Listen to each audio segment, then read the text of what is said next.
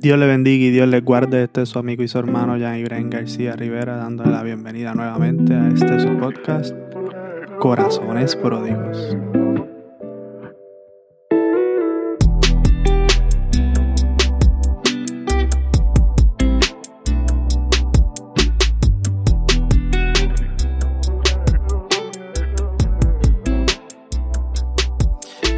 Este episodio quiero trabajar el tema de regreso a la Biblia.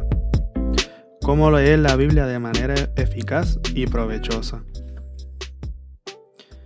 ¿Verdad? Y este, este es el método que se hace, que se, se divide en tres pasos.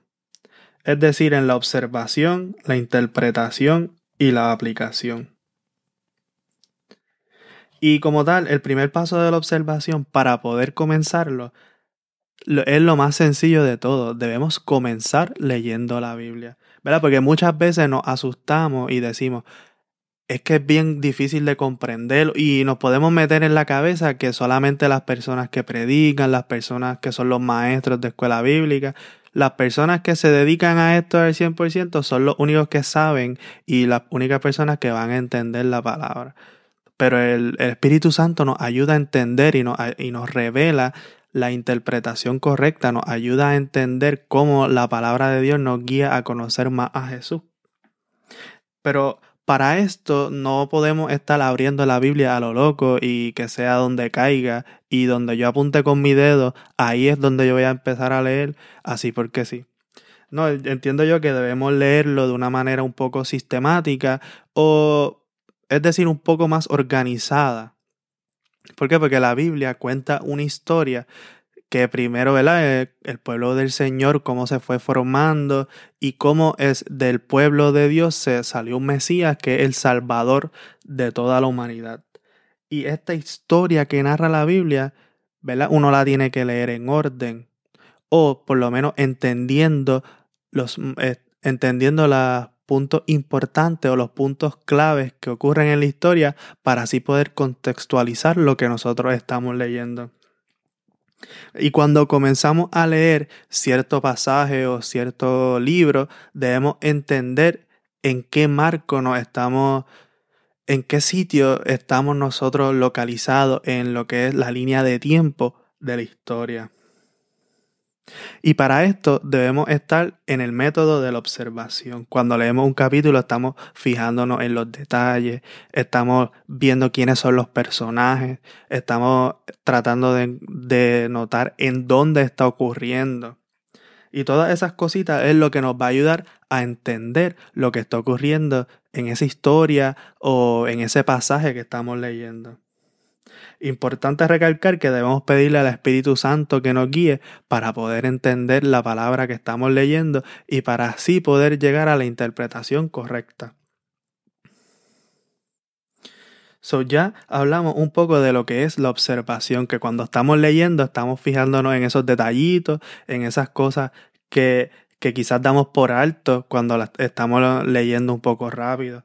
Pero cuando estamos realizando en el estudio, estamos tenemos que frenar un poco y ver el horizonte y ver todos los detalles que podemos tener frente a nosotros que quizás no nos damos cuenta. Debemos apreciarlos por lo que están ahí. Y luego del paso de la observación, tenemos que ir a la interpretación. Es decir, que debemos buscar entender el significado de lo que dicen esas palabras. Es, en otras palabras, es que no estamos leyéndolo al papagayo o leyéndolo por salir del paso o por marcar en nuestra lista de los quehaceres, ah, leí la Biblia. Sino que lo hacemos para poder entender lo que está ocurriendo y, y cómo poder nosotros comprender eso.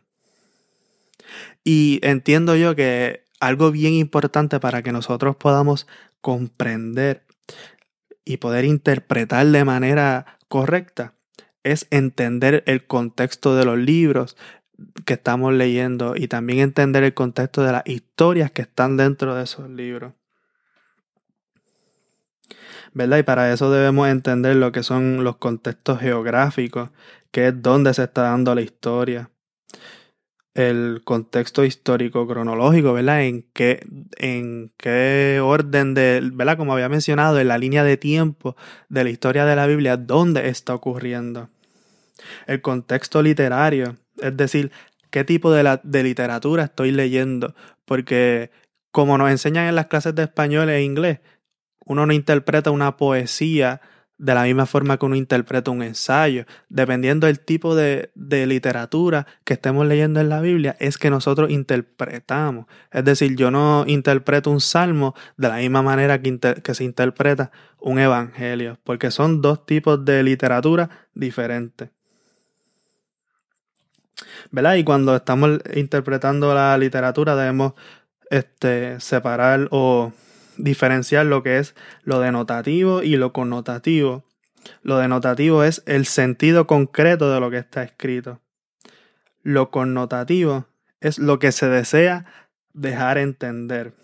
Por ejemplo, cuando uno dice va a salir el sol, eso lo decimos de una manera connotativa porque sabemos que el sol no sale per se, sino que estamos ¿verdad? rotando, la tierra rota alrededor del sol. Pero lo que queremos dejar saber es que ¿verdad? va a amanecer. Y por tanto, sabiendo, por ejemplo, esas cosas y esos detallitos, podemos tener el marco de referencia para poder interpretar correctamente lo que estamos leyendo en la palabra del Señor.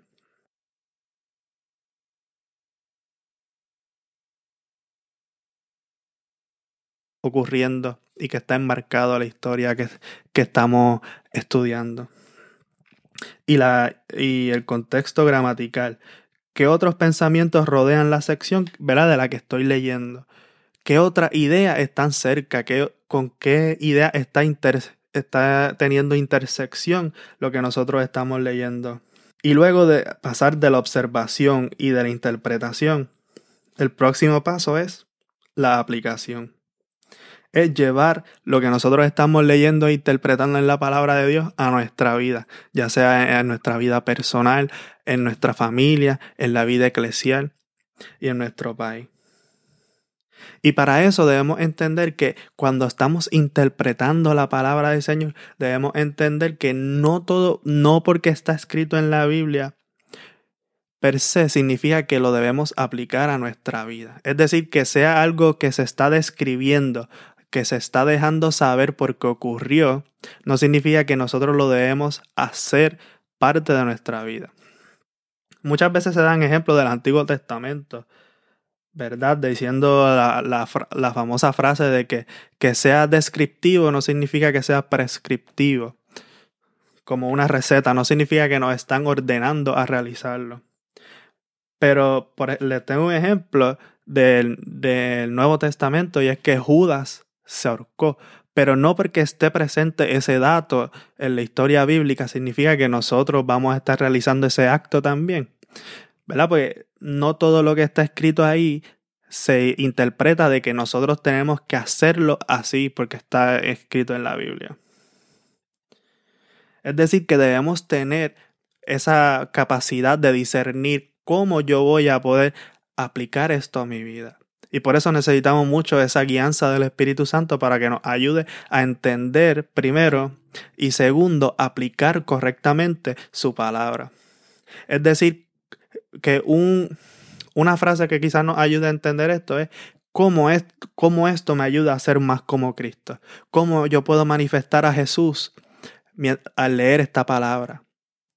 ¿Verdad? Porque nosotros leemos la palabra del Señor para poder conocer más a Jesús, para poder ir creciendo más en la fe y para que nuestra mente sea cada día más como la mente de Cristo. Por tanto, esto debe ser lo que nos vaya guiando en nuestra lectura y estudio bíblico. ¿Verdad? Por tanto, nuestra partida del estudio de la palabra debe ser cristocéntrico. Es más, Jesús le dijo a uno a unos personajes, dijo, ustedes estudian las escrituras porque creen que en ellas hayan la vida. Pero la, él después le explicó, es que esa palabra que ustedes están leyendo guía hacia mí. Es decir, que nuestro estudio debe terminar, debe empezar y terminar en Cristo.